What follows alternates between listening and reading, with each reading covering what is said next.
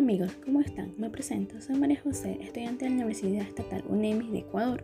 Hoy les traigo un contenido muy interesante y es por qué visitar Puerto El Morro. Puerto El Morro se encuentra en la provincia de Guayas, Ecuador. Dispone de una extensa flora y fauna con espléndidos manglares. La atracción turística más solicitada es la maravillosa visita de nuestros juguetones delfines, además de nuestra reserva ecológica. Puerto El Morro te ofrece paseos en lancha hasta llegar a la isla Pájaros, donde encontrarás diversidad de aves. También tenemos actividades deportivas en bicicleta hacia el Cerro Muerto. Y obviamente tenemos la gastronomía, la especialidad del puerto que son los mariscos, el favorito de los turistas, el platillo, la lisa asada. Ven, visítanos pronto, no te pierdas de estas grandiosas maravillas que te ofrecemos.